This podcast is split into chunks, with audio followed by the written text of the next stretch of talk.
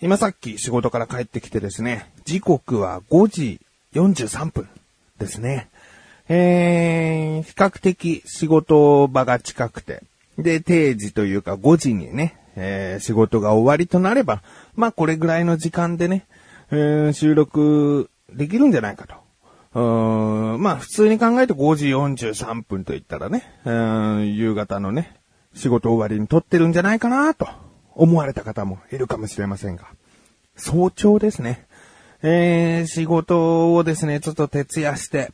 えー、今、帰ってきてですね、収録をしているわけなんですけれどもね。じゃあ眠いかと言ったら、そうでもないんですよね。うーん、その前の日に寝たのがですね、えー、これまた5時ぐらいなんですよね。うーん、で、朝普通に起きてですね、仕事に行って、徹夜をして、今、5時40分ということなんですけどね。うーん、なんかね、眠気は、だいたいお昼と、うーん、11時前後にやってくるね、眠気は。だけど、それらを、こう、通り越して、通り越してってすると、眠くなくなるっていうか、この、じゃあ寝ようと思う、うん、2時とか3時には寝れないんだよね。もう普通にね、昨日なんかね、今日は徹夜してあれだけども、昨日なんか2時、いや3時ぐらいか3時ぐらいにでもベッドに入ったんですよ。で、普通に寝ようと思うんだけど、寝れない。うん、別にね、あの、家の中の悪臭問題が解決してない不安だっていうことじゃなくてね、何も不安材料はない。うん、強いて言うなら仕事がね、こうして徹夜しなきゃいけないぐらいちょっと大変な時期っていうのはあるんだけど、でもそれは心配事とか不安とはちょっと違うから、ただもうやりきればなんとかなると思ってることだから、別にもやもやはしてないんですよね。だけど眠れなくなっちゃう。うん。まあまあまあ。うーん、そんな中ですね、僕にとってね、眠りやすいポーズ、体勢っていうのがありましてね。えー、まあ、なかなか寝つけない時もあるけど、こうすれば比較的寝やすいよっていうポーズ。皆さんはそのね、仰向けとか、横向き、もしくはうつ伏せとかね、人によってそれぞれこう、布団やベッドに入った時にね、寝やすい体勢っていうのがあると思うんですけど、一般的には仰向けがいいとされてるのかなうーん、でも寝てる時どうしてもね、寝返りを打ったりして横向きになったりするとは思うんですけれども、僕はですね、横向きで、腕を組んで寝るっていうのがね、結構ね、好きというか、楽なんですよね。で、ただ腕を組むんじゃなくて、そうすると腕がこうギュッとこう圧迫されちゃうから、うーん腕を組んでるんだけど、下の手は、えー、上の手、横になってるからね、上の二の腕を掴んで、で、その上の二の腕を掴まれた手は、ベッドに拳で突き立てるっていう。うーん、要は、下の手で上の二の腕を支えて、かつ上の手はベッドで、こうグーで支えるという。だから腕を組んでるわけじゃないんだけど、まあ、旗から見たら組んでるように見えるかなっていう体勢。このポーズがですね、まあ、足は、ま、適当に、えー、広げたり閉じたり、その時によるんですけど、腕をね、そうするとね、すごいね、楽なんですよね。うーん、まあ、上半身のね、重みとかがあってね、そうしないと圧迫されて寝にくいとかいうのがあるかもしれない。うん。だけど、そうやって腕を、うーん、支えると寝やすいなぁと思ってね、目をつむってでも寝やすいなぁと思って考えるんだけど、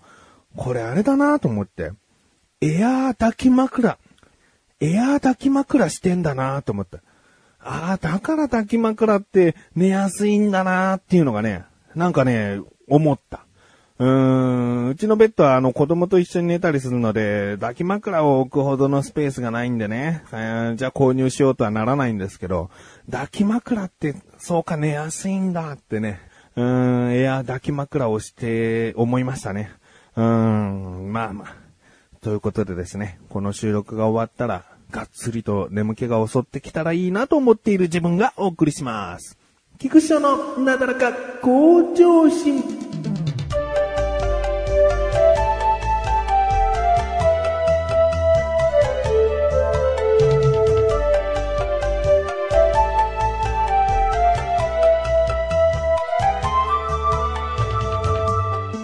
さあ、前回を聞いてですね、気になっていただけている方もいるかなと。今、菊池の髪型はどんな髪型なんだいと思ってる方、ね、いらっしゃるかもしれない。正直に言いますとですね、僕の髪型、まだ何もしておりません。うん。えー、本来であればね、この横浜 DNA ベイスターズがクライマックスシリーズに行けたら僕は坊主にしますと言っていたので、今坊主になっていなければね、おかしな話なんですけどね。じゃあそもそも、なぜクライマックスシリーズに、えー、横浜 DNA ベイスターズが進出できると、僕は坊主にならなきゃいけないのか。ね。なんかこう、お金じゃないけど、こう、掛け事してね、絶対に DNA ベイスターズはクライマックスシリーズなんかに行けやしない。じゃあ、それが外れたら坊主なっていう賭けをしているわけじゃない。もう、ここ数年前からですね、当初は横浜 DNA ベイスターズが優勝したら、リーグ優勝したら坊主にしますと言っていたんですよ。で、これはなぜ坊主にするかというと、まあ、あの、喜びの坊主。うーん、これを聞いてらっしゃる方がね、まあ野球に興味のない方にあえて向けて言うのであれば、うーん、応援する球団なんて別にないよ。野球なんてやってても、まあチャンネルすぐ回しちゃうかな、みたいな。うーん、なんかそういう方がもしいたらね、どうかベイスターズ応援していただけたら、ベイスターズ勝つごとに、あの菊池が坊主に近づくぞ、と。そういう風にですね、まあ、少しばかりでもね、応援していただけたらなと思ってね、えー、優勝したら坊主にしますので、どうか応援してくださいっていうね、えー、そういう意味で始めたことなんですよね。まあ、それでもですね、なかなか優勝というのは難しくってですね、えー、そのうちこう、目標が下がるという感じだとね、なんかあれだけども、まあ、クライマックスシリーズ、いけたら、ね、要は3位以内に入ったら、もう僕は坊主にするというのはですね、去年あたりかな、それは、えー、言ってきてですね、まあ、今回、クライマックスシリーズに行けたわけなんです。ということはですね、もしかしたら、この菊池が坊主になることを少しだけでも楽しみにしてくれた。もしくは、ちゃんとベイスターズを応援してくれた方が、今聞いてらっしゃる方の中にいるんじゃないかな、ということをですね、思いましたね。えー、ベイスターズを応援してくださった方、もしいたら、ありがとうございます。えー、やっぱりね、応援という見えない力はね、きっとこう何か、えー、横浜 DNA ベイスターズの運気をね、変える何かに繋がったんだと思う。うーん、やっぱりね、すごい、こう、球団側の努力もあってね、横浜 DNA ベイスターズのホームの試合、横浜スタジアムで行われる試合はもうほぼ、ほぼ満員になるんです、毎回。えー、だからそれだけね、応援してくれる人が増えれば増えるほど、やっぱりこう強くなっていったんじゃないかなってことをですね、僕は思います。うん。えー、で、なんでね、なぜ今、菊池は坊主じゃないのと？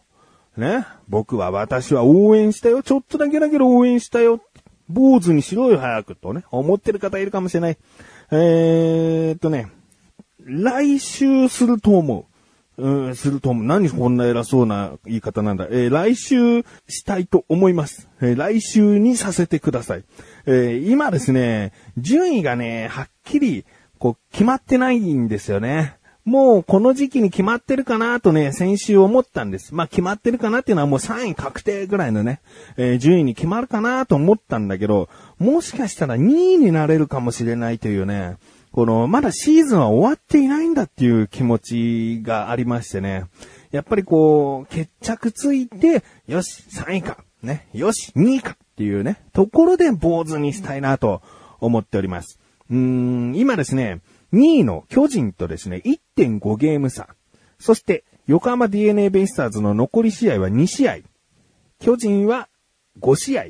えー、直接対決、DNA 対巨人というのはもう終わってしまったんですね。えー、最後の2戦はですね、巨人に2連勝しましてですね、その差を縮めて今1.5ゲーム差なわけです。でもですね、もう直接対決が終わってしまったということは、横浜 DNA ベイスターズが残りの2試合ヤクルト戦を2勝上げてもですね、巨人が負けない限りその順位の差は縮まらない。むしろ巨人は5連勝この後してしまったら、えー、その差はどんどん広がってしまう。0.5ゲーム差ずつね、えー、広がっていってしまう。もちろん、ベイスターズが負けたら、えー、巨人との差は、どんどん広がってしまう。うん、だから、まあ、ベイスターズはね、もちろん残りの試合2試合は負けてはいけないんだけど、巨人が大きく5連敗などをした場合はですね、これまたチャンスが来るわけですね。えー、それが、まあ、今収録している現段階でですね、今週中に決まっ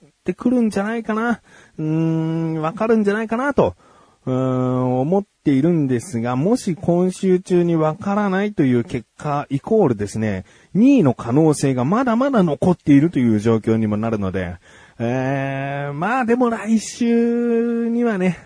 坊主にしたいかな。なんかでも敵のチーム負けろ負けろでやった2位だっていうのはね、なんか、うーん、違うかな。うーん、だから、まあ、DNA の試合がですね、2試合終わって、で、巨人とのその、状況も見つつで、えー、次回にはですね、坊主に、丸々坊主にですね、したいなと思っております。まあ、この〇〇坊主の状況というかね、収録してまたこの、え今坊主にしましたって言ってもわからないから、まあ、次回の更新文の、その、なだらかご上心更新しましたの文章、いつもあの、ツイッターで上げてるんですけど、ツイッターで、その〇〇坊主の頭をですね、えー、撮ろうかな、写真で。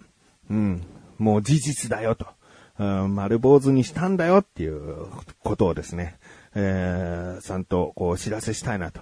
思います。とあるリスナーさんもですね、もう坊主にしたんですかっていう風にね、聞いてくださった、えー、方がね、結構、結構前にですね、もう、あの、3位決まったっていうね、次の日ぐらいにですね、坊主にしましたかって来たので、うん少なからずね、期待してくださっている方いると思うので、えー、写真をあげたいなと思っております。気になるという方はですね、僕のツイッター、メガネタマーニという名前で、えー、全部カタカナメガネタマーニというね、名前でやっておりますので、検索していただいても結構ですし、えー、番組のホームページのメンバーのね、欄に菊池のツイッターのリンクがですね、貼ってありますので、ぜひ気になるという方は、フォローまでしなくても結構ですけれども、その写真が上がった時に、まあ、確認なりをしていただけたらなと思っております。ということで、まだこの2位の望みがあるというところでですね、テンションがいまいちこうブレてしまっている。えー、2位になってほしいなというね、思い本当にありますので、えー、まだまだ応援してくださっている方がいたのであれば、えー、またですね、えー、残り2試合、そして巨人戦を、まあ、密かにね、もう声を大にしてとは言わない。密かに、こう、負けてくんねえかなっていうね、えー、そういう思いもですね、どうかこう、まあ、少しだけ、あの、巨人に、巨人の方にこう送って、えー、くれたら、まあ、これ聞いてる人の中で巨人ファンの方も絶対いると思うよね。巨人ファン多いからね。えー、まあまあまあ、どうなるか、ね、えー、楽しみにしたいと思います。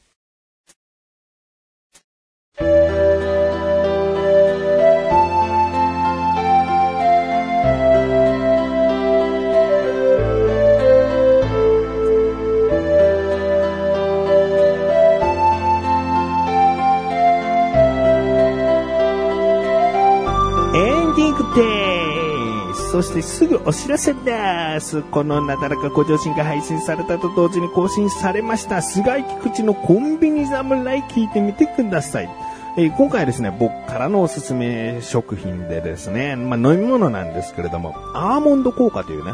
僕これ夏前ぐらいかな、6月7月あたりに初めて買ってですね、衝撃を受けた飲み物なんでございますね。まあ、詳しくは聞いていただけたらなと思うんですけれども、あとですね、夏に、えー、静岡にたい焼き、巨大なたい焼きを買いに行ったよという話をですね、したかと思うんですけれども、まあ、これ一緒に行ったのが菅井良樹でもあるので、まあその時にあった、まあコンビニエピソードというかね、えー、少し話しております。なんかね、あのー、話のテンポは良くない感じなんだけども、僕は、ああいう雰囲気好きだなという回ですね。えー、特に、まあ、商品紹介の後のですね、フリートークも、楽しんでいただけたらなと思います。ということで、なだらか向上者は毎週水曜日更新です。それではまた次回、お会いいた菊池翔でした。メガネとマンでもあるよ。お疲れ様